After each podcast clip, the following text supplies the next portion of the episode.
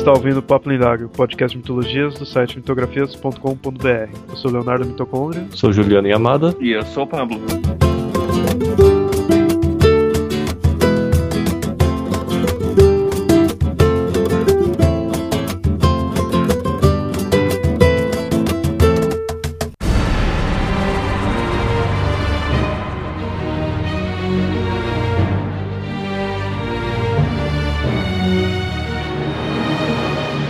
Continuando a ideia de cosmogonia, como nós estávamos falando no episódio anterior, pra vocês verem que cosmogonia é algo bem extenso, né, algo bem complexo, então não foi suficiente só um episódio, né, para falar de tudo isso. No episódio que a gente falou anterior, a gente falou do da cosmogonia grega, né, o que é cosmogonia, né, explicou e mostrou também a cosmogonia dos nórdicos e dos egípcios, né. No episódio de hoje a gente vai continuar mostrando de mais algumas religiões, algumas mitologias e mostrar alguns conceitos né, da própria cosmogonia, né? Algumas comparações, né? Algumas ideias meio que universais também, né? Que tem em várias culturas, né?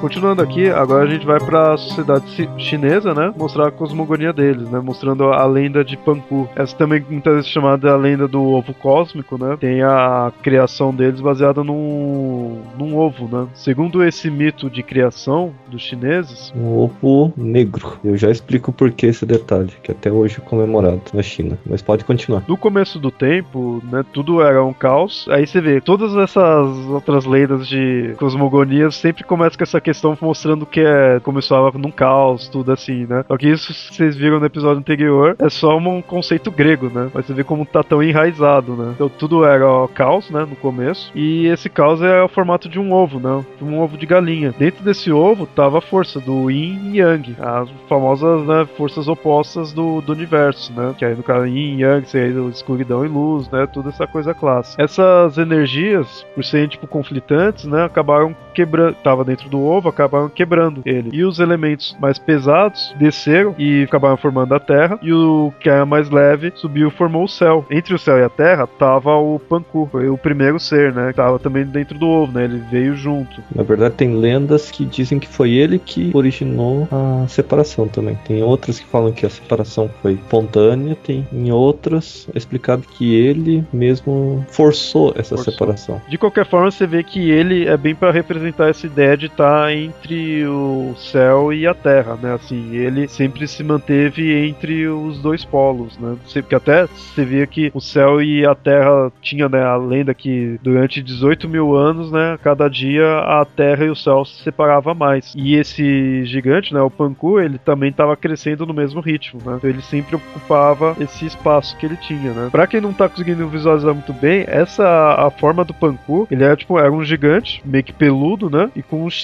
chifres né, na testa, tudo preso, né, meio, meio um orc, assim, meio, um, meio ogro, né, assim. Pra quem quiser lembrar um pouco, quem assistiu Dragon Ball, Dragon Ball Z, é uma entidade parecida com o Sr. Ema. Ele é bem parecido, de forma física e tudo mais. E grande, né, também. E grande. O Emadai é sempre visto como gigante, né. E sem falar de que a diferença é que o Panku ele não parou de crescer. Como a cultura chinesa é muito grande, essa lenda ela tomou várias formas. Essa que a gente tá contando atualmente é mais aceita, porque por 18 mil anos ele cresceu, mas junto com a terra e o céu, que chegou um momento em que as os três pontos não aguentaram mais. Tem outras que na verdade ele cresceu por 13 mil anos. E tem algumas até que mudam o nome dele, que o crescimento foi só 30 quilômetros durante 11.500 anos. Só um, só um detalhe com relação à duração né, dos tempos aí do, de crescimento. Para os chineses, os números eles têm um valor diferente do que para gente né? Quando a gente fala, cara, determinada coisa durou 10 dias ou durou 20 dias, a gente sabe que se durou 20 dias, durou o dobro de tempo do, dos 10 dias. Para os chineses, isso, isso não faz sentido, né? Até mesmo porque se cresceu por 13 mil anos ou 18 mil anos, 11.500 anos,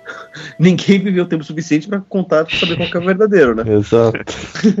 Então, assim, o, a nossa ideia de cronologia, para eles não faz sentido. Para eles, o que faz sentido é que um determinado número tem um determinado valor. Eu não sei aqui o que, que cada número significa, mas cada número tem um significado diferente. Então, aqueles que dizem que durou 13 mil anos, O 13 mil tem um significado próprio, que o 18 tem um significado diferente. E que o 11.500 tem um significado diferente também. E que o significado do número vai trazer muito da, da significação para isso. Né? Infelizmente, não tem aqui, não sei o que, que cada número significa para poder trazer. Mas só para só vocês terem uma ideia com relação a que cada número significa, tem uma lenda chinesa que contam que tinham, acho que nove generais que estavam em guerra com outro exército e eles precisavam, eles tinham, eles iam, estavam numa batalha e eles tinham que escolher se eles atacavam ou se eles fugiam. E eles iam fazer uma votação para saber se eles atacavam ou se fugiam. Eram, eram dez generais. Três votavam, votaram para que eles atacassem e sete votaram para que eles fugissem, para que eles não atacassem naquele dia. E eles então resolveram atacar, porque a votação ali não era, não vencia a maioria. Mas o que aconteceu? O número três tem a significação de, de unanimidade. Então, por mais que só três tivesse votado, é como se o grupo inteiro tivesse escolhido através desses três, porque o três tem essa significação. Então eles resolveram atacar e eles venceram a batalha. Então, assim, a, a, os números para os chineses têm uma, um significado completamente diferente do que para gente, né? Se fosse para nossa lógica, eles não teriam atacado, porque afinal de contas, 7 é maior que 3, né? E tem mais valor do que 3, então é uma versão muito mais quantitativa. Já para eles, o, o, que vale é a qualidade do número, né? Então as diferenças de tempo ali tem a ver com a qualidade do número, não a quantidade dele. É mais um simbolismo do que a, a quantidade, né? A da, a conta em si, né? Isso. Muda a quantidade de anos, né? Você tem que pensar quando você está ouvindo essa, essas diferenças, não é o que durou mais tempo, ou, a quantidade de tempo que durou, mas sim a qualidade do tempo que durou, né? O que, qual que é a qualidade do 13, qual que é a qualidade do 18, qual que é a qualidade do 11.500. Nessa lenda que a gente tá vendo aqui do Panku, nessa versão, a gente vê que o foi crescendo, né? E até um ponto em que ele tava ali exausto, né? De ficar segurando o céu e acabou morrendo. E aconteceu uma coisa clássica aí que a gente vê nas mitologias. O corpo dele se separou e começou a formar os conceitos, as regiões, né, na Terra, né, como a gente viu nos nórdicos, como tem algumas coisas dos gregos, né, tudo assim, dele, o corpo dele ser o que vai gerar, né. Aí no caso a cabeça dele virou uma montanha no norte, o estômago virou a montanha no centro, né, o braço esquerdo, né, a montanha no sul, o direito a montanha no leste e os pés a montanha no do oeste, né? Então foi tudo o corpo dele formando montanhas, né? Os olhos dele se transformou no sol e na lua. No caso a gente vê uma semelhança muito forte aí na parte da mitologia nórdica, onde o gigante também, né, o Ymir tinha os olhos dele foi também o que virou o sol e a lua, né? A carne virou a terra, o cabelo as árvores, né? Muito semelhante aos nórdicos, né? O interessante é que você pega muita semelhança com ele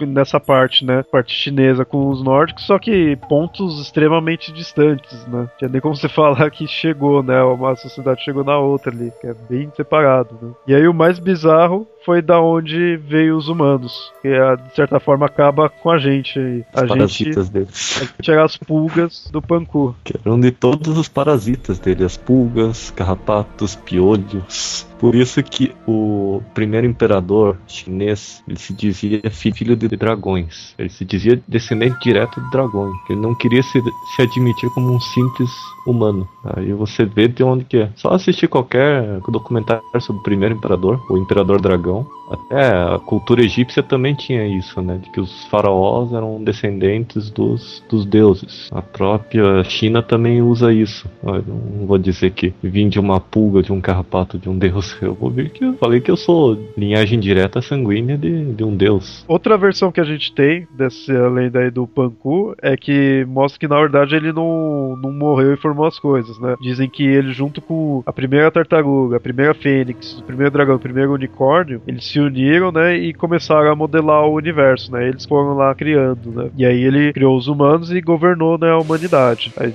né, se tornou o rei dos humanos e aí um tempo ele pegou, foi embora, né? Pa passou todo o conhecimento conhecimento que tinha para os humanos, pegou e foi embora. Ninguém mais viu ele, né? Todo mundo tá na, na espera dele aí, né? Voltar aí, mas ele pegou e foi embora. Então é uma outra versão, né? Que no caso, essa questão do Deus ir embora também bem comum também em outras mitologias. Deus cria a humanidade, ensina tudo lá, né? Ensina a pescar e vai embora, né? É isso que é importante da, dos próprios deuses, porque eles ensinam que eles não vão ficar fazendo as coisas pelo homem, o homem que faz. Parar de dar o peixe, né? Eles têm que ensinar a pescar, né? Aí depois que ensinou, vai embora. Vou ver é bem a ideia de pai, né? Você cria ali tudo, depois que já tá criado, já teoricamente saber se virar sozinho, né? não precisa mais dele ali em cima.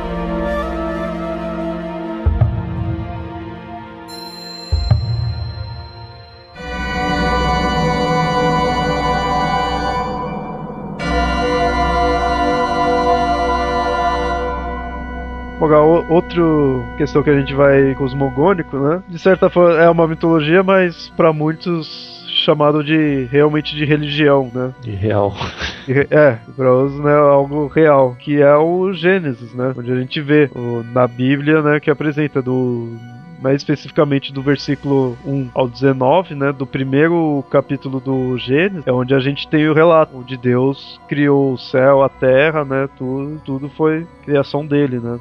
Só que, na verdade, se vocês perceberem, existem dois relatos de criação do mundo na Bíblia. Tem o Gênesis capítulo 1, que na verdade não é só do 1 ao, ao 19, mas do, do 1 ao 29, porque do capítulo, do versículo 20 para o final, ele, ele fala da, da origem da vida, né? Do, do dos animais e do, do, ser humano. E depois, no capítulo 2, é uma outra versão de criação do, do mundo, tá? Porque assim, no, no, é, só a gente perceber, no capítulo 1 o que acontece? A, a origem de criação. Né? No início não existia nada, né? Só Deus criou o céu e a terra. Foi a primeira coisa que Deus fez, que haja céu e terra, beleza. Só que era tudo vazio e, e tinha trevas que andavam na superfície do, do abismo, tinha tudo. Daí ele criou a luz que não foi a primeira coisa que ele criou. A primeira coisa que ele criou foi a terra. E daí depois que ele criou a luz, daí teve o primeiro dia, que não se sabe como é que ele como é que diferenciou o primeiro do segundo dia, sendo que não tinha o, o, o sol e a lua para poder diferenciar. No segundo dia, ele fez, ele separou as águas, né? Fez água de cima e água de baixo, fez, ou seja, o firmamento e o mar. Depois no terceiro dia, ele criou a terra, né? Depois no quarto dia, que ele criou o sol e a lua e as estrelas. No quinto dia, ele criou os animais da água e do, do céu, e no sexto dia ele criou os animais da terra e o ser humano. Sendo que, nesse mesmo dia que ele criou o ser humano, ele diz assim: façamos o homem a nossa imagem, segundo nossa semelhança, e que ele submeta os peixes do mar, os pássaros do céu, os animais grandes da terra, tudo. E ele criou uma, ele criou o homem a sua imagem e criou os macho e fêmea. Ou seja, nessa primeira versão, o, o ser humano foi a última coisa que Deus criou, que depois no sétimo dia ele descansou. Sendo que ele criou homem e mulher junto, macho e fêmea. Na segunda versão, ou seja, que daí é, começa a partir do capítulo 2, que daí é, é capítulo 2 do, do versículo 4, o que, o que começa assim? Diz assim: No dia em que o Senhor Deus fez o céu e a terra, não havia ainda sobre a terra nenhum avulso do campo e não havia ainda germinado nenhuma erva do campo, pois o Senhor Deus não havia feito chover sobre a terra e não havia homem para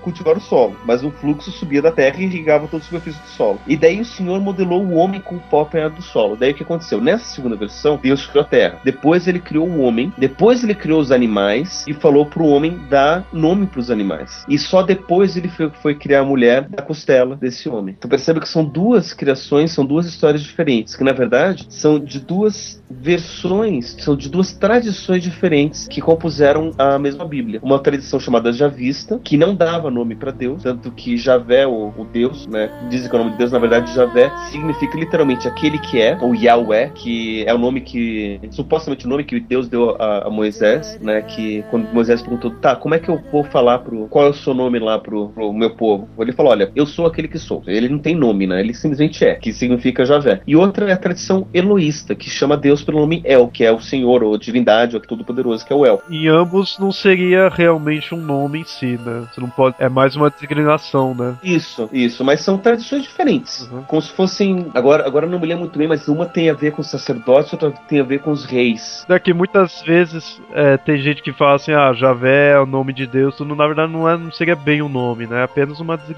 né? Isso, isso. Uma forma para você poder designar e que na verdade tem a ver com uma determinada tradição. E daí, no Gênesis, ele vai contar essas duas histórias. Uma, que Deus criou o mundo seis dias e descansou no sétimo, sendo que no último dia ele criou os animais da terra. No quinto dia ele criou os animais do, do mar e do céu. E no, no, último, no sexto dia ele criou os animais da terra e o homem e a mulher. Primeiro os animais e por último o homem e a mulher. E no outra versão, Deus criou o céu e a terra. Depois criou o homem. Depois criou os animais Depois o homem deu nome para os animais. E essa questão de dar nome tem a ver com uma, o fato do homem participar da criação do mundo, né? Porque o fato de você dar nome, você também está criando alguma coisa, né? Então Deus falou: olha, tô, tá aqui os animais e você vai dar nome. Ou seja, ao dar nome, você vai estar tá criando também, você vai ter poder sobre eles. E depois foi criada a mulher. Essa versão dá uma importância maior pro homem, né? E o homem Isso. como ser masculino, né? Também. Isso. Porque ele vem primeiro que a mulher, né? E vem primeiro que os animais até. É, então, é, então e mo mostra além de uma superioridade humana, uma superioridade do homem, né? Em si. É, do, do, do masculino, né? Então, assim, são duas, são duas tradições diferentes. Disse que a primeira versão da, da, da criação é uma versão mais primitiva, né? E, e o que tá contando no capítulo 2 é uma versão um pouco mais recente, né? Mas não se sabe exatamente quando, né? Porque supostamente a Bíblia foi só escrita, passada pro papel, na época de Moisés. Sendo que não foi nem Moisés que escreveu, né? Porque no, no, no livro do Êxodo conta relato da morte de Moisés e como é que uma pessoa vai escrever sobre a própria morte, né? Aquele do Monty Python. É, Aquele ar da caverna. É. Monstro de ar. Não, não.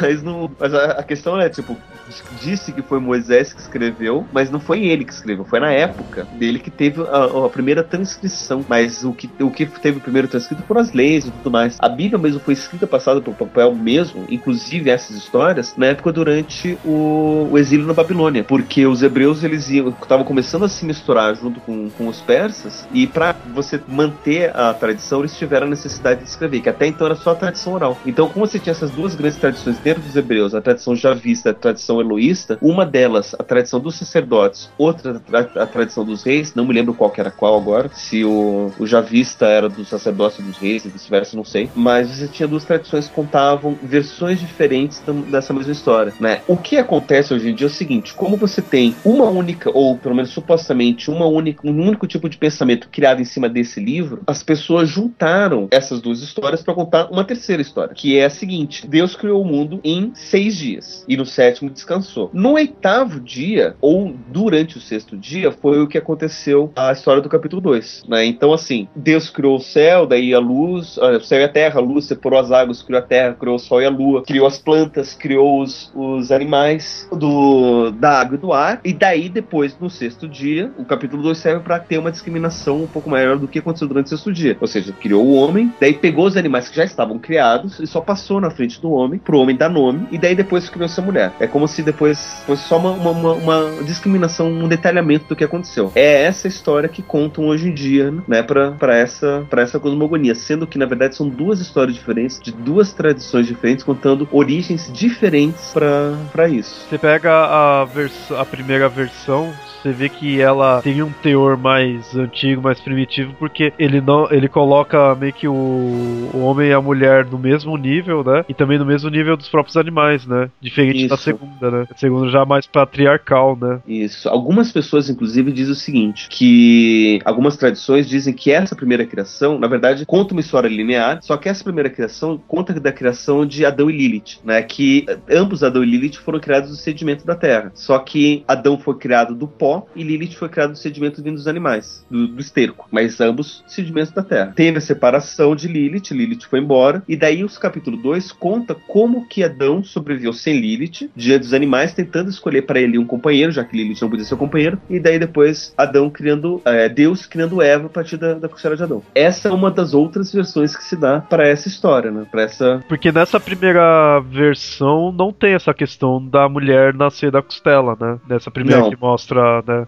Os dois Não. vieram meio que juntos, né? Assim. Só diz que o homem e a mulher foram criados pela, é, segundo a imagem e semelhança. Deixa eu ler aqui exatamente como está escrito aqui na minha Bíblia. Diz assim: Deus disse: Façamos o homem a nossa imagem, segundo a nossa semelhança, e que ele submeta os peixes do mar, os pássaros do céu, os animais grandes, toda a terra e todos os animais pequenos que crescem sobre a terra. Deus criou o homem à sua imagem, e a imagem de Deus ele criou. Criou os macho e fêmea. Alguns mais fundamentalistas que querem acreditar que a Bíblia foi escrita uma coisa linear para contar uma única história segundo a inspiração de Deus, e não essa versão que eu estou trazendo aqui, que são duas histórias diferentes, dizem o seguinte: aqui na Bíblia diz assim: Deus criou o homem à sua imagem, a imagem de Deus ele o criou. Ou seja, criou primeiro homem. Depois criou os macho e fêmea. Ou seja, nesse espaço aqui, nessa pausa, nessa vírgula, é que foi criada Eva. Né? Ou seja, primeiro criou o homem, para depois criar macho e fêmea. Para depois dizer que foi criado homem e mulher. Sendo que muito pode ser só uma questão de, de tradução, né? Porque. É só questão do texto mesmo, né? Em si. É. De onde tá a vírgula, tudo. Porque pode ser só uma questão de tradução. Porque, assim, homem é, é um nome muito genérico dado para coisas diferentes. Tanto pro macho, quanto para, por exemplo, humanidade, né? Como, como espécie, né? É gênero e espécie, né? E a mulher não. Mulher é só, é só gênero. Não é espécie mulher. O homem é, pode ser tanto espécie quanto, quanto gênero. Então, pode ser só simplesmente uma questão de tradução na hora de passar, por exemplo, do, do hebraico pro grego, ou pro português, pro latim, qualquer coisa. Ou até mesmo dentro da, da, da linguagem hebraica. Eu não conheço hebraico para saber se tem palavra diferente para isso. Mas pode ser simplesmente que você tenha uma única palavra também para homem e para humanidade, para humano, para espécie, para gênero, seja uma palavra única, né? E seja isso uma questão de, de tradução de semântica, né? Que daí não foi o homem macho que foi criado para depois ser criado a mulher fêmea ou o humano fêmea, né? Como algumas pessoas estão têm, têm a tendência de dizer para explicar essa discrepância entre o capítulo 1 do Gênesis e o capítulo 2. E eu prefiro acreditar na interpretação que dizem que são duas tradições diferentes que contam a história de criação segundo dois pontos de vista diferentes. E só um detalhe interessante aqui, curioso, perceba o seguinte: em todos os dias da criação, na Bíblia termina assim: Deus viu que isso era bom. Houve uma tarde, uma manhã e um novo dia. Foi assim no primeiro dia, quando Deus criou a luz e Deus viu que a luz era boa. Daí no segundo, eh, daí todo, menos no segundo dia. No final do segundo dia aconteceu assim: Deus chamou o firmamento de céu, houve uma tarde, houve uma manhã, manhã no segundo dia. Por que que no segundo dia não disse que o segundo dia foi bom? Percebe? Percebe, no terceiro dia, Deus chamou o continente terra, chamou o mar, conjunto de águas. Deus viu que isso era bom. Daí Deus criou as plantas. E Deus viu que isso era bom, houve uma tarde, uma manhã, terceiro dia. No quarto dia, Deus estabeleceu um firmamento do céu para iluminar a terra, para presidir o dia e a noite separar a luz da treva, ou seja, o sol e a lua. Deus viu que isso era bom, houve uma tarde, uma manhã, um quarto dia. No quinto dia, Deus criou os animais da terra e do, aliás, do, do mar e do céu. E Deus viu que, era, que isso era bom, né? Que Deus criou os grandes monstros marinhos e seres vivos que, que pululam as, as águas segundo espécie, todos os pássaros alados segundo espécie. Deus viu, viu que isso era bom. Abençoou, houve uma manhã, uma tarde, uma manhã, um quinto dia, a mesma coisa aconteceu no sexto dia. E daí no sexto dia, Deus criou os animais da terra, criou o homem e a mulher, e termina assim: Deus viu que tudo que havia feito, eis que era muito bom. Houve uma tarde, uma manhã, no sexto dia. Por que, que só no segundo dia ele não falou que era bom? Foi no segundo dia? Eu sei porque. Foi no segundo dia. Por quê? Por causa que negócio. O primeiro dia, teoricamente, seria domingo, né? Já que começa a semana. Então o segundo dia seria numa segunda. Não tem como uma segunda ser bom. muito bom, muito bom. É por causa disso. É uma segunda-feira. É bíblico que segunda-feira é bosta, tem que escutar isso daí. Mas, mas, enfim, a explicação que se dá durante a Idade Média, um, um, um místico, um alquimista místico, percebeu, percebeu isso e ele atribuiu que Deus não achou bom porque no, no, segundo dia Deus criou a separação. No primeiro dia você não tinha separação, era tudo, era tudo trevas, era tudo. E tinha luz, e tinha trevas, beleza, mas não tinha separação. A separação e a divisão, que é aquela ideia do caos do, dos gregos, surgiu no segundo dia, quando Deus separou as águas em duas águas, né? Ele separa as águas das águas. As águas de cima ele chamou de firmamento e as águas de baixo ele chamou de águas de baixo, que depois foram os mares. Né? A ideia é que existe água em cima é a questão da chuva, né? De onde que vem a chuva? A chuva vem da água que está em cima e a água que está embaixo é, é, é, a terra. Então Deus, quando ele fez essa separação, não foi bom porque houve a separação. E separar não é bom. O que é bom é, é aproximar, é unir. Foi um alquimista que. Foi um alquimista que fosse... Eu não sei que alquimista que foi, tá num, tá num dos textos do, do Jung que ele fala sobre alquimia, que ele, que ele cita. A... Na verdade, é o texto que ele fala da, da interpretação psicológica do dogma da Santíssima Trindade. E você vê que a alquimia que mexe com essa questão, assim, né? De unir e mudar, né? As coisas, assim, os elementos, né? Isso. Então por isso que eu acho que ele teve essa visão, né? No caso, no texto do Jung que ele comenta isso daí, que ele cita que um alquimista antigo falou isso, ele tá falando da diferença do um e do uno. O uno é o todo, é a única coisa que existe. Do uno, você tem o um, que para o um poder surgir tem que ter o dois. O um é o primeiro, o dois é o segundo. Daí você tem a separação. E daí quando ele fala do dois, ele cita essa, esse exemplo. Só quando eu li esse, esse texto que ele tá falando da, da, do, da diferença do uno e do um, é que eu percebi o que no Gênesis realmente, no, no segundo dia, Deus não achou que era bom. E a, e a explicação que, que esse alquimista dá é que Deus, nesse dia, criou a separação. E quando ele cria a separação, ele cria a possibilidade do diabo. Se lembra que a gente falou lá, não, não, me lembro qual que foi, no episódio antigo, que a gente falou do, do símbolo, que é aquilo que une, e do diabo, que é o Que é o oposto do símbolo, que é aquilo que separa. Né? Então, assim, no segundo dia, não que Deus tenha criado o diabo no segundo dia, mas ele criou criou a possibilidade do diabo porque ele criou a separação. A mesma ideia, né? Ele teve, foi quando surgiu essa ideia, né, da, de separação, que é a mesma ideia do diabo, né? Isso. Então, assim, Deus também separa. Então, essa ideia de separar, que é própria do diabo, também está presente no, na, na, divindade, no Deus. Né? E, e, é interessante a gente perceber esses pequenos detalhes que, infelizmente, eu acho uma pena mesmo que, que os religiosos mais fanáticos, que veem isso como realidade, não percebem essas sutilezas simbólicas que está presente no, no texto bíblico, que essas sutilezas simbólicas são muito mais profundas e trazem muito mais informação sobre a nossa possibilidade de existência do que qualquer verdade real que a Bíblia possa trazer. É a parte antropológica, né, ali, a parte que você pega meio que do psicológico também, né, em si, mais uhum. do que a própria história em si que é contada, né, na Bíblia. Isso. O mais importante não é, não foi tanto o fato dele ter criado em si, mas o que ele achou de quando criou, né, ali. Uhum. Né, foi mais importante, assim, teve mais significado o fato dele ter achado bom ou não do que, do que o que ele ter criado. Que ele criou, né? Porque, porque se você parar pra, pra pensar o, como que ele criou a ordem de criação, não faz sentido nenhum. Porque assim, primeiro Deus criou o céu e a terra. Não existia dia aí. É, e, e mesmo assim foi um dia. E daí, depois que ele criou a Terra, ele criou a luz. Então a luz não foi a primeira coisa que Deus, criou. A frase Fiat Lux pode ter sido a primeira coisa que ele falou, que ele criou a partir do verbo, da, da, da fala. Mas o que ele criou primeiro foi o céu e a terra. Ah, então, assim, a, a, criação do céu e a terra sempre, sempre teve lá, né? Então não foi necessariamente um ato de criação. E, e essa é uma coisa interessante para também se perceber, né? Porque é uma coisa dada, não é uma. A primeira coisa criada mesmo, uma ação, foi a luz. A luz sempre foi símbolo da consciência. Então a consciência ela vem depois daquilo que é material do, daquilo que é dado. Então vamos parar para pensar assim: se, se, já existia antes o céu e a terra, essa separação do, das águas não foi aí que ele criou o céu e a terra, não foi aí que ele criou o céu. E outra coisa, ele criou a terra sólida no terceiro dia. Mas se ele tinha criado o céu e a terra no primeiro, como assim? Que era, né? Realmente. É, então, então, então percebe que não faz sentido. Então no primeiro dia, ele cria o céu e a terra e a luz. Aí tem o primeiro dia. O segundo dia, ele separa as águas. Ele não cria, ele separa as águas. As, a água de cima, que é o firmamento, que é a, a explicação da chuva, e a água de baixo supostamente houve aí uma inundação, porque afinal de contas, se tinha terra antes e ele criou a terra sólida no terceiro dia, esse segundo dia ele criou uma inundação, né? Então, daí, daí o que acontece? No terceiro dia, o que acontece? Ele cria a terra sólida e na terra sólida ele cria as plantas. Mas peraí, planta só vive com sol, não é com luz. Porque se eu faço uma planta crescer com uma luz de uma lanterna, ela não vai crescer. Mas o sol só vai, crescer, vai ter no quarto dia. Porque no quarto dia é o sol e a lua e as estrelas, que servem para criar o tempo. Então percebe que aí não faz muito sentido a criação divina. Até mesmo segundo as próprias leis que a gente tem hoje em dia. Porque a ciência descobriu, desvendou. Se a gente tomar que Deus realmente criou o mundo, segundo as próprias leis dele, não faz sentido a criação dele. Então, assim, a gente tomar, a partir, só a partir dessas, dessas comparações, assim, se a gente tomar como real, de fato, não faz sentido essa criação. Então, vale, faz muito mais sentido a gente perceber as sutilezas simbólicas dessa criação do que as realidades de fato, né? É, os é o significado mesmo em si, não, não uhum. é o que fez realmente. Uhum. Então, no caso, seria, faz muito mais sentido a gente perceber essa questão, tá? Separação, Deus não achou que era bom. Então, junto com as plantas, ele criou a terra sólida, ou seja, ele,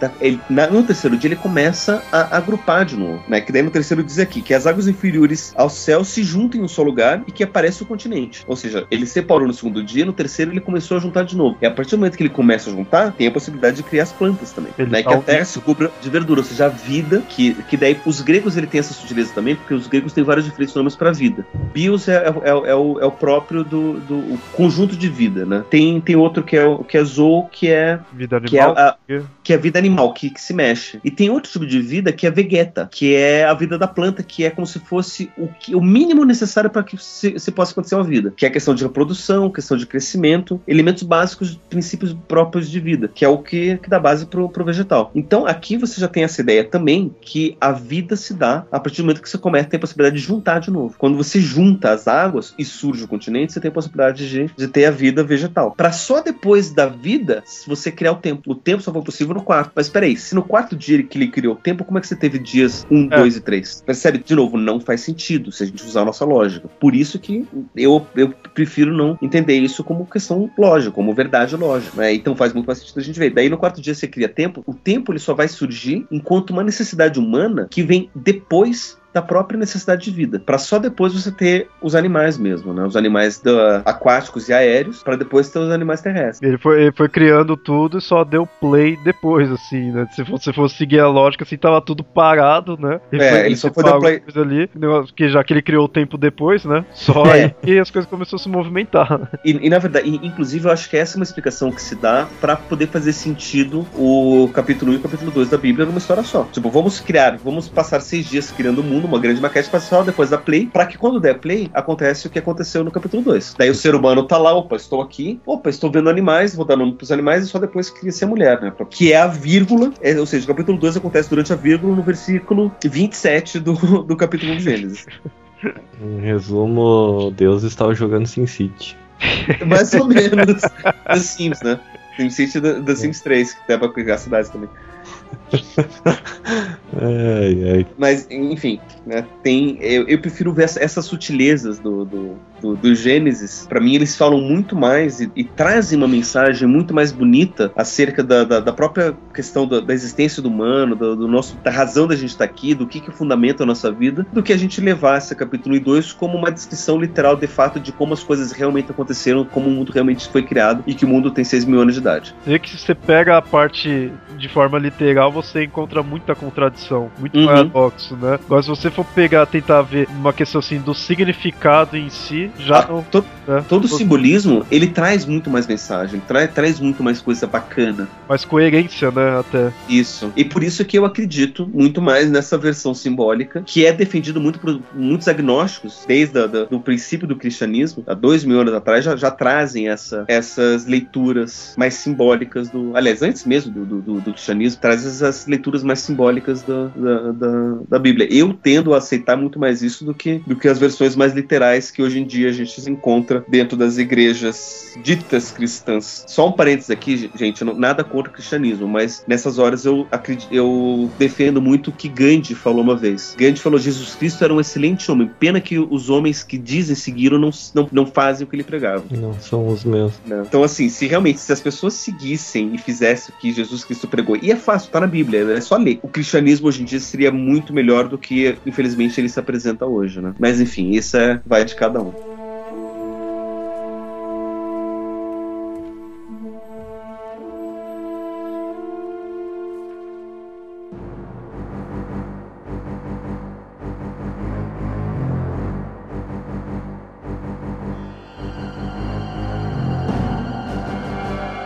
Bom, agora a gente já viu diversas cosmogonias aí, né? Começamos da grega no episódio anterior, vamos, fomos até a própria Bíblia, né? Agora a gente vai não falar em si da, das cosmogonias, mas vamos mostrar relações entre elas, né? Certas ideias semelhantes e algumas comparações. Por exemplo, a gente vê aquela ideia onde o tudo inicial, né? Todo a, o começo ali se separa em dois e aí começa a formar né, aquela ideia de dualidade. A gente vê vários mitologias mitologias, várias religiões se mostrando essa questão, onde no início havia algo único, né, o uno, como ele falou, e aí depois ele vai se separando e muitas vezes mostra essa questão de se separar em dois, apresentando o conceito de bem e mal, ordem e caos, né, passando essas ideias, né. Inclusive é interessante a gente perceber, se eu não me engano, o Jung fala isso quando tá falando de projeção e de, e de origem da, da própria consciência, que no início a própria consciência humana, ela é una, ou seja, tudo é uma coisa só. É, tem várias teorias psicológicas que não compartilham necessariamente com, com essa interpretação junguiana, mas, por exemplo, a teoria do Freud, não só do, necessariamente do Freud, mas do, da Melanie Klein depois, que são mais psicanalíticas, elas vão falar, por exemplo, que a consciência do bebê, ela tá muito ligada numa relação simbiótica com a consciência da mãe. Então é quase assim, tipo, o que a mãe sente, o bebê sente também, e o bebê percebe a mãe como sendo ele também. É, eu já ouvi falar. Né? E, e só depois que o bebê vai perceber que existe uma separação, né? Que daí é o que a Melanie Klein vai chamar de, de posição esquizoparanoide, que daí vai ter essa separação separação e ele vai, vai achar que estão contra ele, né? Enfim, é uma explicação que eu praticamente não gosto muito, mas, mas é uma interpretação que se dá. Ou seja, no começo você tem uma consciência única, de uma única realidade, ou seja, o bebê é a mãe, então o bebê tá com fome, a mãe tá lá e o bebê percebe como uma coisa só. A única realidade, não existe separação. O corpo da mãe é o corpo dele e vice-versa. É, vai ser uma relação simbiótica, né? É, é. psicologicamente para depois você ter essa separação. Inclusive, a Melanie Klein coloca que essa separação se dá de formas é, é, extremas, no caso. O seio, ele é bom e mal. O seio bom é aquele que se aproxima para dar alimento, e o seio mal é aquele que se afasta e tira o alimento. Então são dois seios diferentes que o Baby percebe. Então existe essa separação nessa percepção, né? E, e essa ideia de como que nossa própria consciência surge é transposta na própria criação, na, nos mitos de criação que existem, né? Ou seja, existe primeiro, primeiro o uno, para depois ter o um e o dois. Dois, que é, aí se separa no bem e mal, na questão de céu e terra, né? Você vê uhum. muitas vezes daí que a gente foi vendo, sempre tinha essa questão. Tava junto, aí foi lá, dividiu, formou a terra, formou o céu. Com uhum. a própria Bíblia, né? A gente viu que tem essa ideia, essa lenda do Panku, né? A gente vê essa questão dele estar tá separando os dois, né? Uhum. Então é bem essa ideia de tem dois, mas que antes eles formavam um só, né? Uhum. E daí, é claro, vale a pena é, prestar atenção que o valor que vai se dar para essa separação vai de cada cultura, né? A gente já fez um outro episódio que falou sobre a moralidade, né? Certo, errado, bom ou mal. A gente notou isso. E vale a pena lembrar aqui que, dentre, por exemplo, os, os hebreus, a questão de bom e mal é muito mais separado que para os chineses. Os chineses, você tem o yin e o yang, são forças opostas, mas ambas fazem parte do tal, que é a totalidade. Você precisa das duas. Enquanto que para os hebreus, você tem o bom e o mal, o certo e errado, você só quer o bom e o certo. O mal e o errado deixa para lá. Exatamente. Né? Que daí o que você vai fazer com o que é dado para você, daí vai de cada cultura depois, né? Mesma coisa, e, e daí é, é bom perceber, os hebreus eles têm essa separação clara. E que para os hebreus é importante isso para a própria sobrevivência da cultura deles, né? Porque eles querem fazer com que a cultura deles sobreviva. Então ele tem que falar que a cultura do outro é errada. Né? Ainda mais porque o povo hebreu eram, eram, eram várias tribos dispersas que se juntam e se uniam e eles eram nômades e eles não tinham terra, enquanto os outros povos tinham terra. Então eles meio que tá, pra gente sobreviver, a gente tem que falar com o nosso certo. Então o outro é errado. Então eles têm que trazer essa separação muito clara para eles. E daí nisso você tem essas, essa valoração. O bom, o certo, o homem, a luz, em detrimento do mal, do errado, da mulher, das trevas, né? Então, para eles faz sentido isso. Para eles é necessário para a sobrevivência dessa cultura. Né? E para as outras culturas, outros valores, o que se faz com essa criação é o que é, o, que é, o que é importante.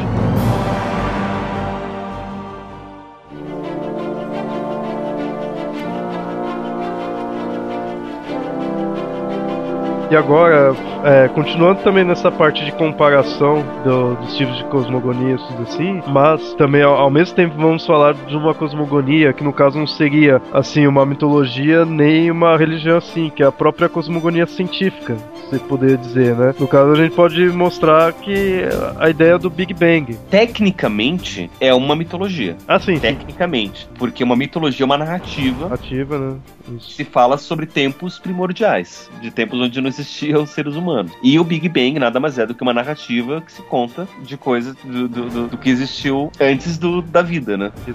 É, é por isso que uma coisa que eu sempre que eu sempre imaginei assim, que mitologia é de certa forma assim uma ciência, só que tipo a religião é você pegar a mitologia e colocar moral nela, assim. Aí você forma tipo uma religião na questão assim, tipo, né, você pegou aquilo que contou sua origem, da onde você veio, né, a narrativa da onde você veio, e ainda colocou a questão do que você acha certo e errado, né? Aí sim você forma uma religião, né? Acho que você pode pensar assim. Por isso que a ciência e a mitologia, de certa forma, elas são coisas semelhantes, já que ambos contam a sua origem, né? E de certa forma, infelizmente, e, e, e daí é a minha crítica à ciência atual, a ciência está se tornando uma religião também, porque a ciência está ditando moral. É, que é o que eu acho errado.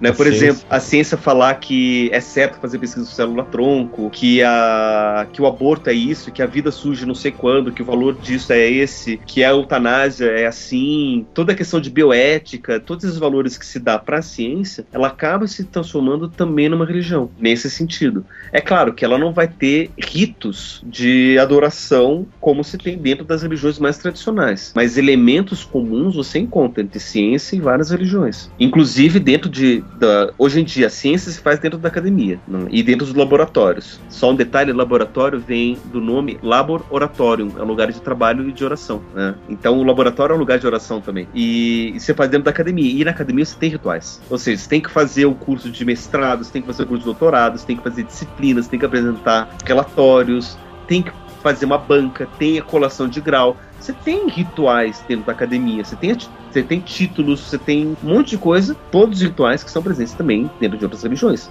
Então, você acaba tendo. É, e você tem valores morais, você tem livros, regras, né? Você tem comitês de ética, como se fossem grandes assembleias, você tem reuniões de departamento, colegiados, que diferença tem isso pro Vaticano? É, você começou a colocar moral ali, começou a virar, né, também, religião. Sim. Você tem ética, você tem um monte de coisa que trabalha com isso, por que não?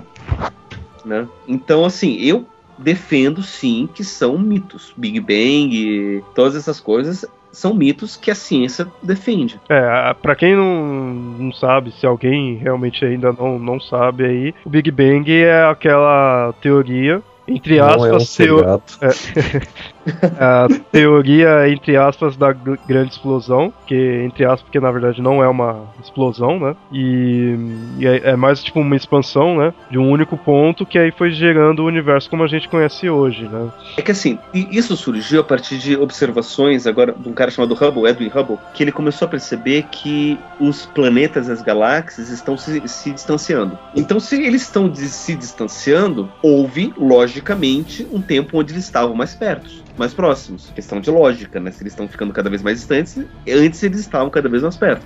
E se você voltar tempo suficiente, eles vão estar tão perto que eles vão estar condensados no único, no único ponto. Toda matéria existente no universo vai estar condensada no único ponto. Ou seja, ele chegou nisso a partir de uma dedução. Que ele percebeu: se daqui para frente eles estão se espalhando, daqui para trás eles estão se aproximando até chegar no único ponto. Esse único ponto ele eh, chama-se hoje em dia de singularidade, que é onde toda a matéria está condensada no único ponto. Tem gente que perde tempo tentando medir o tamanho desse ponto. Dizem que ele é o tamanho de uma cabeça de alfinete, dizem que ele é o tamanho de um átomo, que não faz diferença nenhuma, na verdade, né? Dizem que diz que faz, né? Porque o tamanho dele vai dizer a densidade, que vai dizer a força da, da explosão e tudo, né? Só que nisso surge tudo, inclusive surge o tempo. Então, por exemplo, nisso é, não faz sentido, por exemplo, perguntar o que, existiu antes do Big Bang. Porque antes do Big Bang não tinha tempo. Lógico, não existia antes. Não tinha o nada, é, era o nada, né? Uhum. Não, nem nada, não, não, tinha antes. Uhum. Tudo começou com o Big Bang. Então, o ponto de início é o Big Bang. Antes não tem, não é, é, impossível você perguntar antes do Big Bang, porque o tempo surge com o Big Bang e antes só vem com o tempo. A teoria do Big Bang era até um pouco meio, como já foi falado antes, inferida, que se observou que, o, que, a, que a luz emitida pelo universo tem um comprimento de onda maior que a luz que a luz produzida em laboratório. Aí já vem uhum. coisa em cima do efeito Doppler. Uhum. vamos entrar em discussão Sheldon, Sim. essas coisas. Não, e, e, e, foi assim que o, que o Hubble percebeu, né? Porque ele percebeu que, que os, os planetas. Inclusive, que as, os corpos celestes que estão mais distantes, eles. A luz se aproxima têm, mais azul. É, eles têm ainda um comprimento de onda é, maior do que aqueles que estão mais perto. Então, supostamente, quanto mais longe um determinado corpo tá, mais rápido ele tá se afastando da gente, né? Que daí usa o, a, a questão do, do, do efeito Doppler, que diz que quanto mais rápido é o movimento de um, de um corpo, mais longa é o comprimento de onda que é transmitida desse corpo onde você está. Ela tem várias contradições, entre elas de que a teoria da expansão ela levaria em conta que o ponto central seria a Terra, onde surgiu, e é uma impossibilidade. Porque tudo está se afastando da Terra. Sim, mas aí é que tá. Não, não, é que o ponto central é a Terra, é que a gente tem como referência uhum. a Terra. Para corroborar essa teoria, alguns corpos celestes deveriam estar se aproximando da gente ou se mantendo estáveis em relação uhum. a nós. E isso não ocorre. Uhum. É, mas é, é, é, tudo questão de, de, observação, né? Porque como a gente só pode observar a partir da nossa referência, né? Então a gente tem essas, esses detalhes. Tem outras teorias, por exemplo, tem... É, é, essa teoria de que o mundo está se expandindo, ele toma a ideia de um universo plano, né? Ou seja, imagina três dimensões, três dimensões em duas, né? Então ele seria plano, ele seria igualmente espaçado para todos os lados. Se a gente imaginar o universo não como plano, mas como sendo uma esfera, como se fosse a nossa realidade tridimensional, a superfície de um balão, por exemplo, e a expansão do universo se dá como se fosse esse balão expandindo, a gente vê que os pontos eles se distanciam igualmente um do outro e, e com essa mesma lógica de expansão que a gente percebe que o Hubble percebeu, sei lá quanto tempo atrás. Só que ao mesmo tempo você não tem ali um ponto central de, de expansão do universo, já que tudo estaria se expandindo de uma forma igual, já que essa expansão se dá quadridimensionalmente dentro de um universo que é em si fechado. Como se fosse enchendo um balão? Isso, como se fosse enchendo um balão, e a nossa realidade é só a superfície. Então é como se você transformasse as três dimensões espaciais em duas para poder entender essa, esse paradigma. Então seria uma expansão quadridimensional. Então, assim, a primeira expansão é como se a nossa realidade fosse um balão tridimensional e o centro do balão fosse a, a Terra. Então, você tem toda essa expansão. Essa outra teoria diz que a nossa realidade está na superfície só do balão e o balão todo está se expandindo. Só que a gente não sabe o que, que, tem no meio do balão, porque afinal de contas a gente só vive, nossa realidade é só a superfície do, do desse balão, está se expandindo. Né? Então, assim, é, é uma outra forma de você explicar essa, essa explosão. E ao mesmo tempo é interessante porque essa teoria do Big Bang tá a possibilidade da teoria do Big Crunch. Big Crunch é o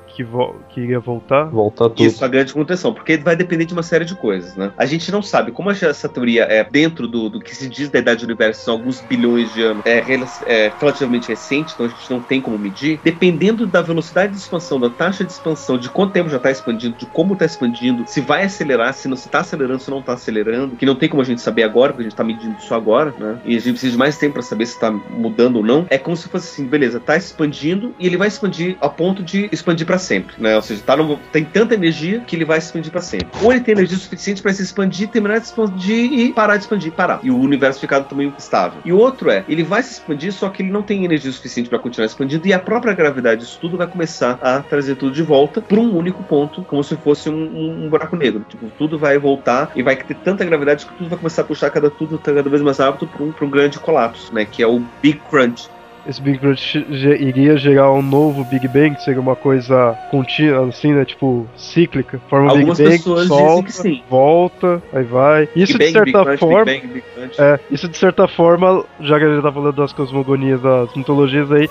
lembra muitos conceitos das mitologias. Você vê, tipo, o hindu, assim, que tem vários ciclos, né? E eles mesmos falam que cria e vai destruir, aí depois para recriar, para re... Pra destruir Sim. de novo, né? Seguindo essa teoria, você pega essa mesma ideia, né? Sim. Você cria o conceito de que nada se perde no universo. Nada se cria, nada se perde, tudo se transforma. É a, a- é a lei de, de conservação. São várias leis de conservação, né? Exato. Aí a partir como a energia se transforma em matéria, matéria se transforma em energia, a partir do Big Crunch teria o, Big, o novo Big Bang. Isso. É a primeira lei da, da termodinâmica, né? A lei de conservação de energia. E a gente tem aí o possível antes do Big Bang, né? Teria um Uhum. Big Crunch, que aí também só que aí teria um Big Bang, vem um Big Crush e por aí vai, né? Isso, mas essa é uma das versões. Porque não se sabe, não tem como a gente saber nesse estado atual o que, que vai acontecer. Se vai acontecer o Big Crunch, se, e se for acontecer, quando é que vai acontecer, como que vai acontecer, não tem como saber agora. Só da... Estima-se que daqui aproximadamente 15 bilhões de anos.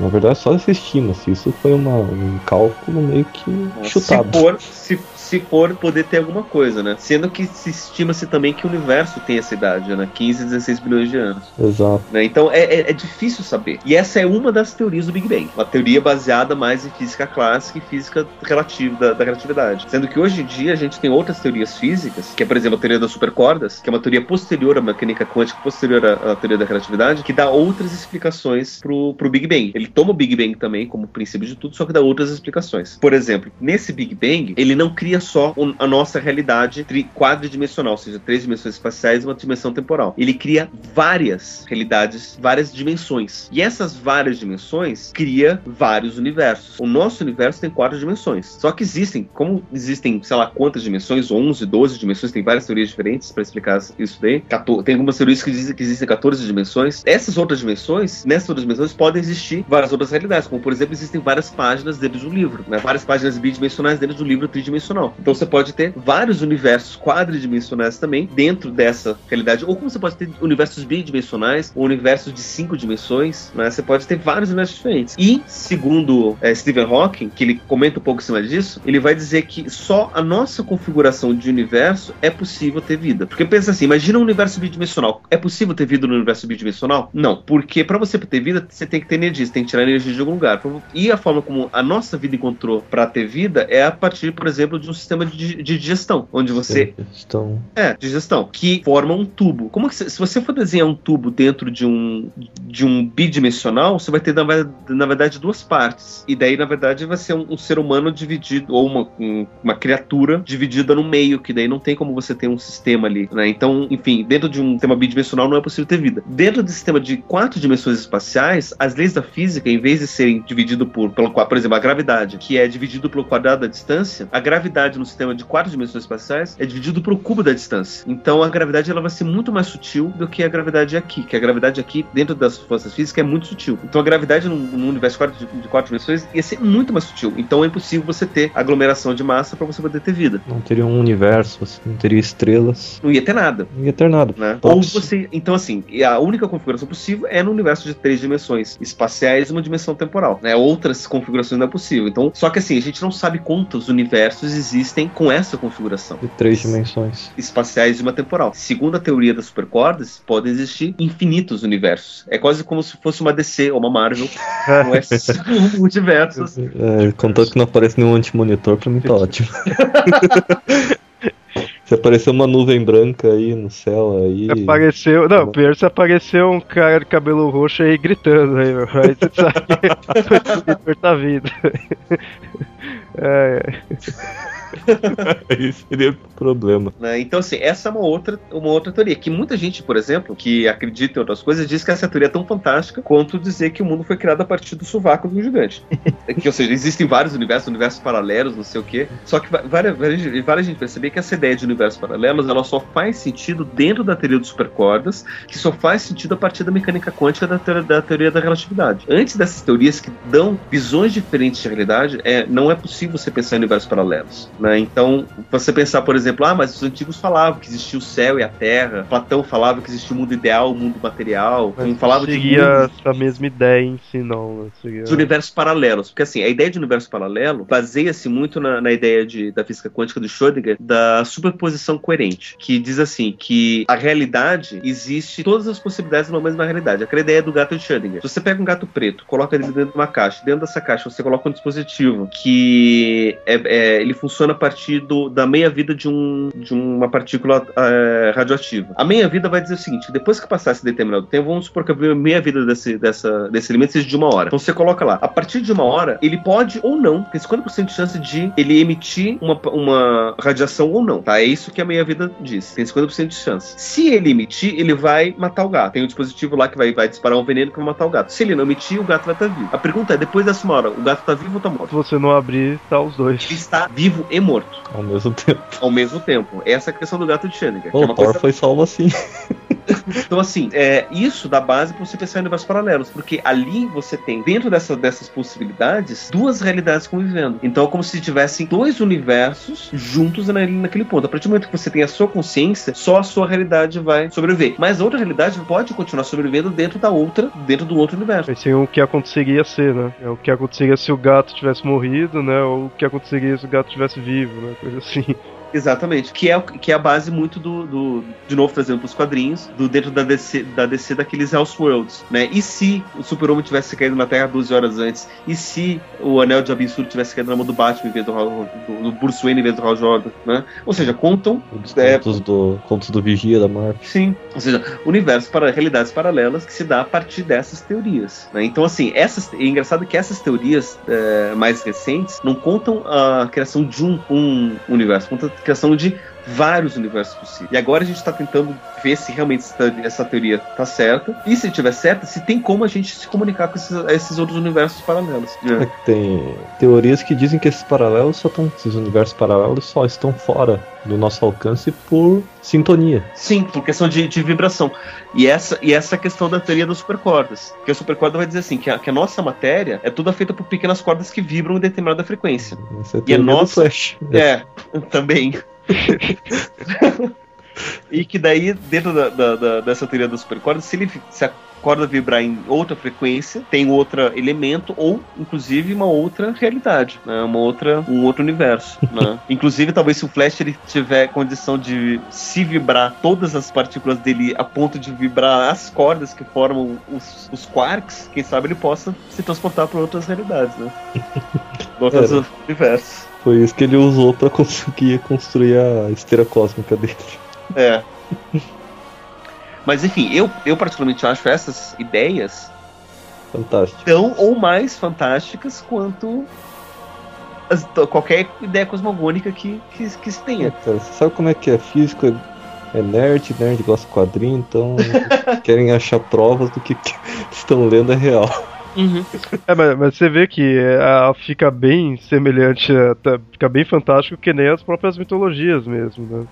Se vocês se lembrarem de uma coisa que eu falei no outro episódio, que eu falei assim, cada cultura vai inventar uma cosmogonia que tem a ver com aquilo que é próprio da sua cultura, né? Que vai ser importante para sua cultura. Para os gregos, a importância era das diferentes culturas, de todas as misturas, de todas as variedades, por isso que tudo surgiu do caos, que são todas as potencialidades. Para os egípcios, o mundo surge a partir do, do Nilo, né? Para os hebreus, tudo surge a partir do, do, do céu e da terra e de- dessa ideia que, que, os, que os hebreus surgem como povo escolhido dentro do, do, de uma região deserta, lá que é o, que é o Oriente Médio. O nosso valor para a nossa sociedade atual é o valor da razão, da lógica, Que é o- racional. Que a ciência né, se basearia, né? Exatamente. Por isso que as nossas ideias cosmogônicas, ou seja, essas teorias do Big Bang e tudo mais, estão voltadas mais para cada vez mais para o racional. Se a gente pensar, a- o Big Bang surgiu quando o foco não era a razão, era a matéria, que era por volta do final do século XIX e início do século XX. Foi quando a ideia do Big Bang surgiu. É, não me lembro agora exatamente qual foi o ano, mas foi nessa época. Nessa época, o foco era a matéria, tanto que foi aí que surgiu a física quântica, para poder entender qual é a base da matéria. Então, como a base de tudo, ou o fundamento principal de tudo era a matéria, a ideia do Big Bang surgiu para explicar como que o mundo material surgiu, a partir de uma explosão de matéria para surgir, que onde toda a matéria estava condensada num ponto de matéria, para tudo, toda a matéria surgir. Hoje em dia, século, pleno século XXI, final do século XX, século XXI, o foco não está mais na matéria, mas sim na razão, na consciência. né? Tanto que a psicologia surge também nessa mesma época e vem ganhando força, e muita coisa está surgindo em torno da questão da consciência. Tanto que vocês perceberem, histórias e filmes e tudo estão cada vez mais tendo teor mais psicológico. Séries de sucesso estão surgindo cada vez mais com coisa psicológica. Por exemplo, hoje em dia, séries de sucesso, que é Dexter, que fala de um psicopata, United States of Tara, que fala de uma pessoa que sofre de, de múltiplas personalidades, Glee, que fala. Não, Glee não, desculpa. Glee não fala de nada, Glee é uma bosta. Concordo. É, é, Drop Dead Diva, que fala sobre uma pessoa que tem a consciência de uma outra pessoa, né? No caso, uma advogada que tem a consciência de uma modelo. É, a- até séries assim que no, o foco em si tanto não é o conceito assim, psicológico assim, você vê personagens com forte, assim, você pega a House. Sim. A questão é a doença ali, né? Teoricamente o foco é a doença, mas você pega o personagem principal como tem uma, um psicológico desenvolvido ali, tudo que é o grande atrativo da série, né? Exatamente. Então, assim, a, a tendência maior é tudo focar na questão da consciência. Por isso que a teoria que está se surgindo, está se criando hoje, é a teoria dessa das supercordas. Por quê? Além de você ter universos paralelos, o que vai definir qual que é a- o seu universo é a consciência. Voltando, a ideia do universo paralelo surge a partir da ideia da superposição coerente de Schrödinger, do gato de Schrödinger. O que vai garantir qual realidade vai, vai dar? Ou seja, é a consciência do, do observador, que vai dizer se o gato está vivo ou está morto. É quase como se o observador escolhesse, ou seja, a consciência dele dissesse o que, que- o que, que é real. Como essa tendência na ciência está criando mais força, é isso que está baseando as novas teorias cosmogônicas. De novo, se lembra lá que eu falei que todas as teorias cos- cosmogônicas quase que imitam a história da consciência? É isso. É interessante. Verdade. É que assim, como a gente nunca vai saber como o mundo surgiu, a gente simplesmente vai estar baseando as histórias de criação do mundo em cima daquilo que a gente tem como mais importante pra gente num determinado momento. E vai é, imitar como que a nossa consciência surge, né? Baseado naquilo que é mais importante para nosso momento. O que, que é verdadeiro ou não, isso na verdade não vai importar. O verdadeiro para um momento vai ser aquilo que é mais importante pra gente.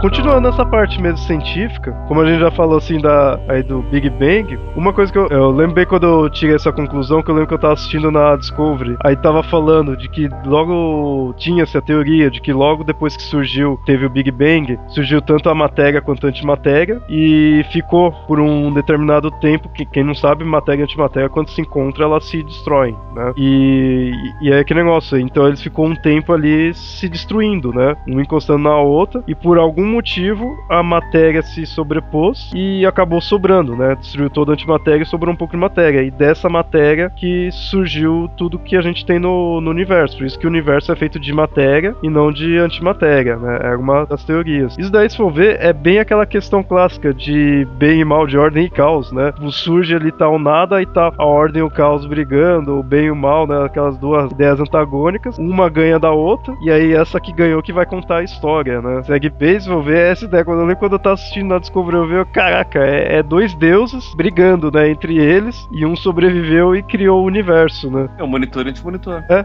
Exato. É bem essa ideia. Outra teoria que a gente tem aí da criação do, do universo é a ideia da sopa primordial, né? Isso é bem relacionado à ideia da origem da vida, né? Uhum. Exato. Que aí mostrava que todos os compostos orgânicos, tudo tava junto, né? E aí que serve para explicar da onde veio os organismos vivos, né? Aí que tem divergências também. Tem cientistas que chegam a brigar entre si, querendo comprovar. Tem vertentes, que são as vertentes mais antigas, que usam aquela velha teoria do Oparin, que foi comprovada na experiência de Yuri Miller. Eu não lembro quando é que foi. Não, não me ateia muito a anos. Que conseguiu gerar matéria orgânica a partir de produtos inorgânicos, replicando as condições de uma prototerra pré-histórica. É, a ideia da, dessa, dessa experiência, assim, pegar os quatro elementos principais da, da, de elementos orgânicos, que é carbono, hidrogênio, oxigênio e nitrogênio. Em formas inorgânicas. Em formas inorgânicas, básicas que, que você tem ali, ou seja, oxigênio puro, O2, hidrogênio. É... Não, não tinha nem oxigênio puro, tinha só água. Ou água, é, água, amônia,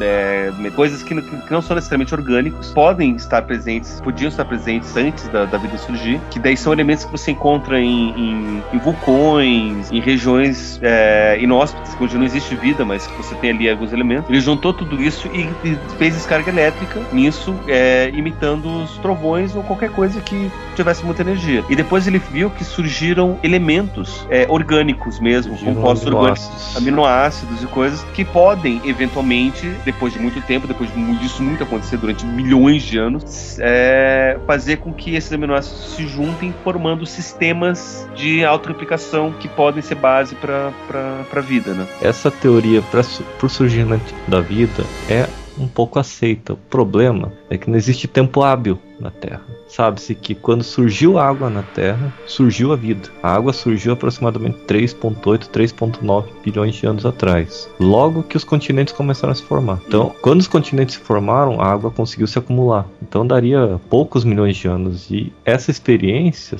se você fizer um cálculo, vai demorar demais. Vai levar quase um bilhão de anos para se ter um organismo vivo formado a partir de aminoácidos. Que você precisa de uma cadeia de DNA, você precisa de uma cadeia de RNA, para falar a verdade. Uma simples. Uhum. E a partir dos aminoácidos surgidos dessa experiência para surgir um DNA é muito tempo. Só que, só que hoje em dia eles estão fazendo alguns cálculos, estão tentando criar bactérias sintéticas que contêm é, genes mínimos para que se possa ter uma, um ser vivo. Uhum. E parece que descobriram essa bactéria mínima aí que patentearam em algum lugar e. Descobriram, mas não. Ainda ela é imperfeita, ainda não se conseguiu. Sim, mas estão tentando ver para ver realmente tentar descobrir como é que foi tudo isso, se realmente faz sentido, qual foi a primeira bactéria, como é que, como é que é, se pode ter tudo isso. É que a teoria mais aceita atualmente é de que provavelmente, junto com a água, que a água que tem no nosso planeta, ela não é, ela é exógena. Ela não vem, não estava dentro do planeta, ela veio de fora. Uhum. Provavelmente junto com essa água veio a vida. É. Aí tem astrônomos que falam que o nosso sistema solar é um sistema solar 2.0, um sistema solar uhum. que surgiu a partir da destruição de um antigo. É, tem, tem, tem uma teoria que eu vi recentemente no, no, no Discovery Channel que diz sobre a origem da Lua. Que a Lua surgiu da Terra a partir do choque de um cometa ou de algum meteoro que bateu na Terra e que fez com que o pedaço se separasse.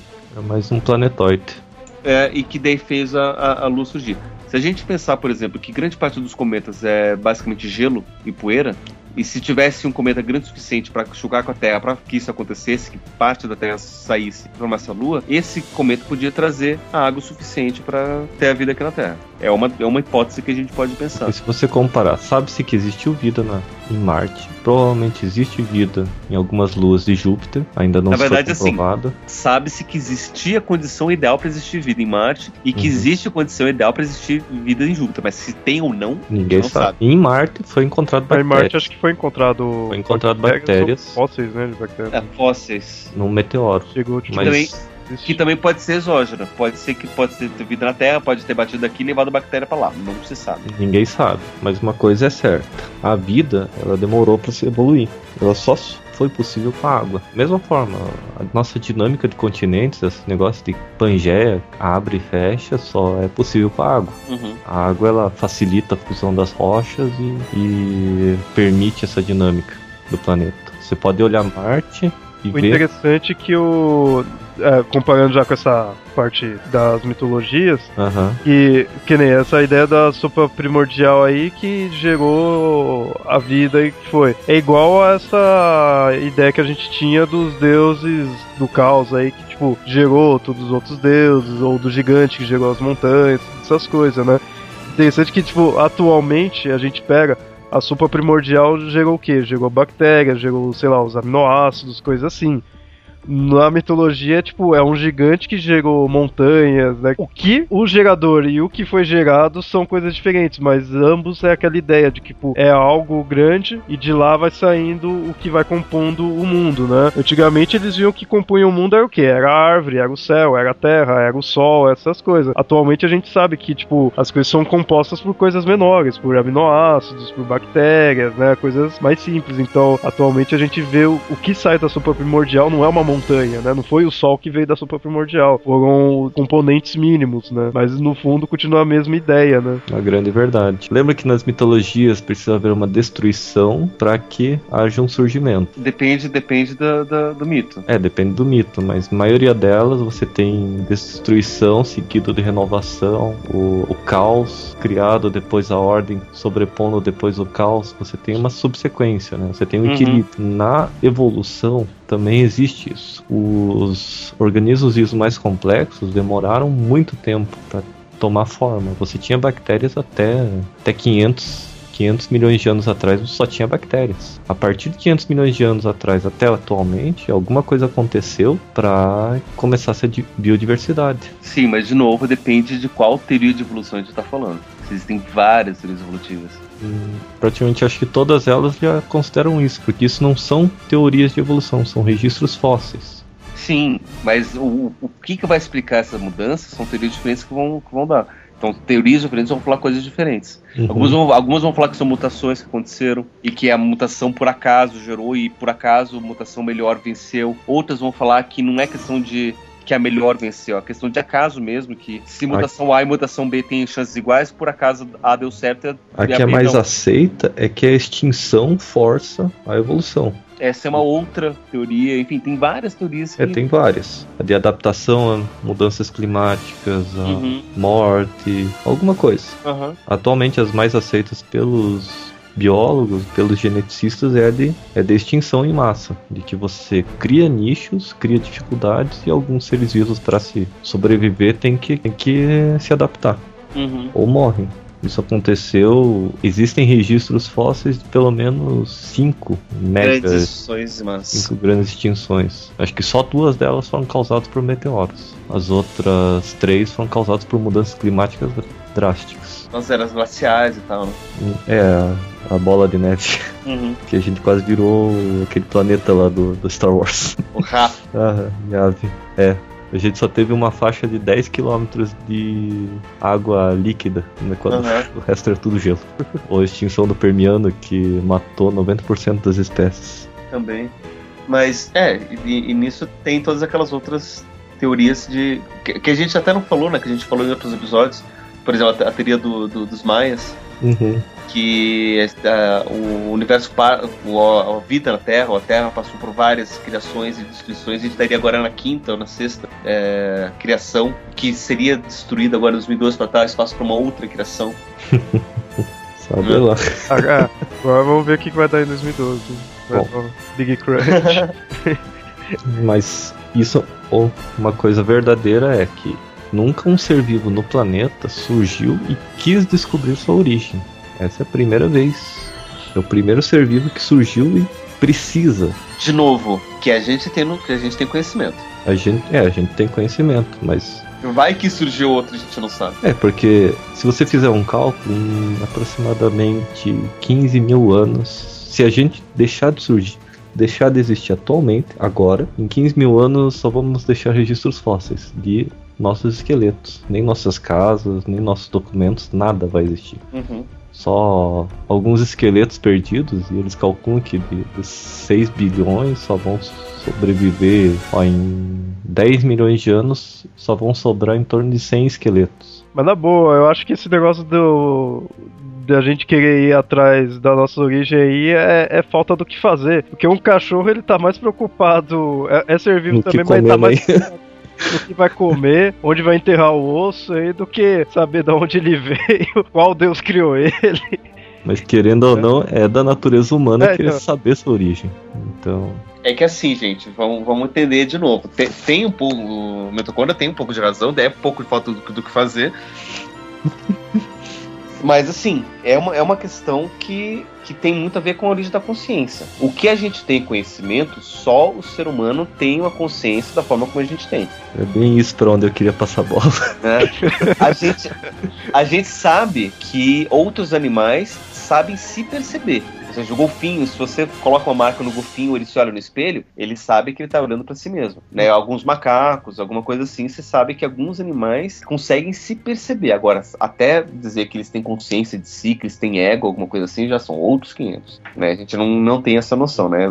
A, a- até mesmo a mesma noção de ego, de eu, de consciência de eu é muito recente. né? Não tem nem 200 anos que a gente pode dizer que isso tem uma consciência que fala que eu penso, eu faço, eu sou, eu não sou.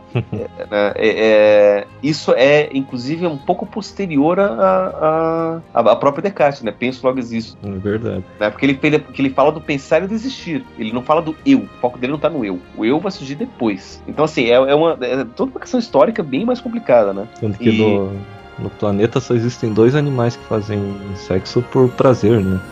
Os humanos e os golfinhos. Eu não sei, eu tenho os, os bonobos também fazem sexo por prazer. É, já, É um, foram, é, um, é uma espécie de chimpanzé. é, já foram registrados bonobos fazendo, praticando masturbação. Né? Sim, masturbação tem, tem sexo. Eles também é outra outra espécie que pratica sexo pela frente, olhando na cara do outro, mas enfim, então são outros 500. Mas.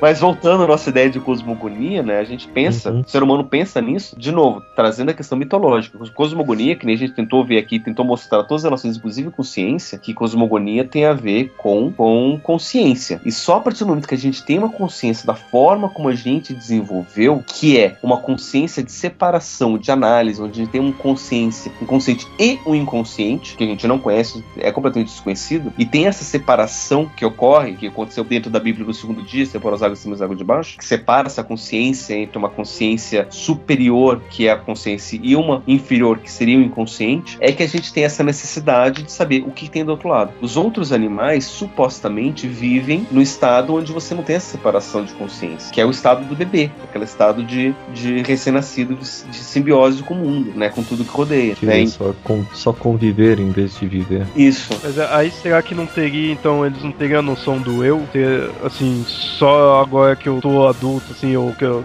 já por não, também não ser animal, assim, eu tenho noção do eu, então eu consigo saber onde eu tô, quem sou eu, e aí por isso que eu, então, eu tenho noção, consigo analisar essa separação, né? Olha, dentro da, da história da psicologia, do ou do pensamento psicológico, a gente vai dizer que a ideia de, de, de consciência de eu, ela não tem mais do que 200, 300 anos. Antes, antes você, tinha- você tem o eu enquanto sujeito, enquanto praticante da ação, mas não essa ideia existencial de eu. Quem sou eu? Para onde eu vou? Qual que é meu sentido de vida? O que, que faz parte de mim? O que, que não faz parte de mim? Questiona- questionamentos existenciais mesmo. Uma questão muito recente, mesmo dentro da nossa sociedade, dentro da espécie humana. Quem vai dizer de outros animais que a gente mal sabe o que, que eles pensam, que se é que eles pensam. né? Então, é, são, são questões complicadas. Então, assim, cosmogonias sempre vão existir. Claro que cosmogonias, mitos, se a gente for pensar nessa questão de eu, é por isso que as nossas cosmogonias têm a ver com isso, né? Mas é, outras mitologias sempre, sempre que existiu a consciência de formas diferentes vão ter cosmogonias que contam histórias de formas diferentes. né? Os gregos, com a consciência deles, contavam do jeito deles, os egípcios, com a consciência deles e com as necessidades deles, contavam do jeito deles, e cada um vai contar a origem do mundo conforme É. as suas próprias necessidades. E baseado no seu meio, né? Ali. É, com, com aquilo que ele considera como mais importante e segundo o seu próprio desenvolvimento de consciência. E atualmente a gente tá no nível da consciência científica, né? É, Falando- quando era consciência religiosa era diferente, consciência mítica era outra, outro tipo de consciência era outro tipo de cosmogonia. Eu fico pensando qual que vai ser a próxima consciência. Olha, a partir do momento que a gente tiver outras prioridades, a gente, vão, a gente vai desenvolver outras, outras cosmogonias. Por enquanto é a era da razão, sabe lá qual vai ser a próxima. É, a era da razão baseada na, na, na matéria. Uhum. Perceba isso, né? É uma ciência material ainda, que é muito baseada na física clássica, mas que tem ainda a questão da razão e da consciência surgindo como coisa importante. Por isso que a teoria das supercordas tem essa questão da consciência, dos multiversos, não sei o quê. Tem, tem uma tendência hoje em dia dentro desse campo de deixar a matéria em segundo plano, em colocar só a consciência e a questão espiritual como primeiro plano. Ou seja, o importante não é a matéria, o importante é o espírito. Um deles é o It Goswami, que é um físico que existe hoje em dia, muito que é importante, que desenvolveu várias teorias nesse, nesse, nesse sentido. E ele prega que o que existe é o espírito, é o imaterial e, e a consciência, que é o que existe. A matéria é criada pela consciência. Só que na parte científica mesmo, falando. Cientificamente falando. E, e o que seria o espírito pra, pra ele por ser cientista? Que espírito, é uma coisa que ah, seria a ideia da consciência. Da consciência, que na verdade o espírito seria a consciência grupal. Né? Todas as consciências juntas numa só. Né? Ou seja, o, aquela ideia do Nirvana, onde todas as, as, as almas vão se juntar depois tal. Então, para ele, o, o espírito maior, Deus seria isso. Né? Então, as nossas consciências seriam individualidades que criariam o um mundo material a partir da escolha consciente. Então, a cosmogonia para ele, que seria talvez se a evolução da nossa, das nossas cidades se caminhar para esse lado, talvez isso seja a base para depois. Seria pensar que, na verdade, tudo surgiu, não foi de um Big Bang onde surgiu a matéria, mas surgiu tudo de uma grande consciência cósmica onde consciências menores se desprenderam para poder depois criar a matéria a partir da, da, da escolha, da concretização das, das possibilidades. Mas de certa forma, você não poderia ver também a relação dessa teoria que ele teve com essa ideia também do que a gente tem que nem semelhante aí da sopa primordial, dessa questão assim de ser uma coisa única que se desprende, né? E forma Sim. vários, né? Só que ele mudou Sim. o que é em si, né? Para ele é a questão da consciência, né? Exatamente. Então você vê Ou que seja, o conceito tá ainda. Você ainda vê a semelhança, né? O arquétipo tá lá. Arquétipo o arquétipo é o mesmo. O que vai mudar é como esse arquétipo vai se manifestar. Por isso que eu digo, que eu falei lá no começo do, do primeiro. A cosmogonia é um dos é, fundamentos, uma das, das provas, por assim dizer, dessa teoria dos. Uma das evidências principais da teoria dos arquétipos e da, dos mitologemas, né, do Jung e do Campbell. E, quem, e se a gente pegar todo, qualquer outro tipo de explicação do mundo, todos vão trazer esses mesmos elementos que a gente falou nesses dois episódios. Exato. É, aqui a gente mostrou os principais, os mais conhecidos, mas sempre tem essas questões de uma coisa única se dividir, né? Ou às vezes em dois, ou é o que gera tudo, né? Ou tipo da, da sopa, né? Do caos, todos, todos têm essa ideia, a ideia cíclica, né? De criar, destruir, criar, destruir, tudo. Sempre tem, em todas você vai encontrar elementos desse tipo, né? Uhum. Como o da roupagem. Então no final o que gerou tudo foram os arquétipos, assim, que eu, é o que você encontra ponto fundamental de tudo. Da, é, mas mesmo dentro da teoria junguiana dos arquétipos, os arquétipos não são criados, nem são criadores. Eles são só padrões de possibilidade de comportamento. E daí você não pode também dizer que são os arquétipos que criaram isso ou tudo. Mas, enfim, falar de cosmogonia, falar de consciência, falar de personalidade, falar de, de quem somos, né? Por isso que é até interessante a gente pensar, né, de onde que o mundo surgiu, como é que ele surgiu, porque a nossa explicação vai repetir muito como que a gente percebe a nossa própria existência enquanto ser humano, né? O que que, o que, que a gente dá de valor de importância para a nossa cultura, para nossa sociedade, para nossa vida, né? E eis aí o, a importância de você ter nada o que fazer, né? Dizem que o filósofo surgiu quando você tinha muito tempo livre na mão, né? Quando você tinha, você tinha trabalho, você tinha pouco trabalho, né? Você trabalhava só o suficiente você tinha tempo livre, você começou a filosofar, né? Que daí você começa a pensar, qual que é a importância disso tudo, né? Qual que é o valor que eu tô dando disso? E é uma coisa que hoje em dia a gente precisa pensar, refletir, né? Mas isso daí é uma coisa que, se aí continuar falando, vai durar para sempre, porque vai durar até a gente descobrir de onde veio mesmo. Como estão é durando esses é, dois episódios. É, é um, é um tema bem amplo.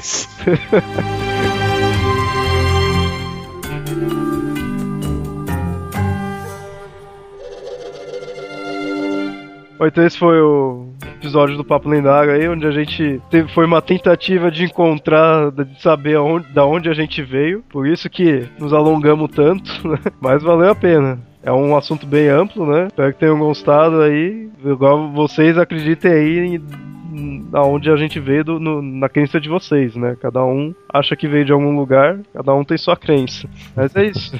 Qualquer coisa, mandem e-mail aí para fotografias.gmail.com e visitem lá o site e comentem, né? E digam da onde vocês acham que vieram. Né? Até mais. Tchau, tchau. Até mais, obrigado pelos textos. universe was in a hot, dense state that nearly 14 billion years ago expansion started. Wait, the earth began to cool, the autotrophs began to drool, Neanderthals developed tools, we built a wall. We built the pyramids. Math, science, history, unraveling the mystery that all started with a big bang. Since the dawn of man is really not that long as every galaxy was formed in less time than it takes to sing this song. A fraction of a second and the elements were made. The bipeds stood up straight, the dinosaurs all met their fate. They tried to leave, but they were late and they all died. They closed their asses off. The oceans of Pangea, see a wooden Bonavia set in motion by the same Big Bang. It all started with a Big Bang. It's expanding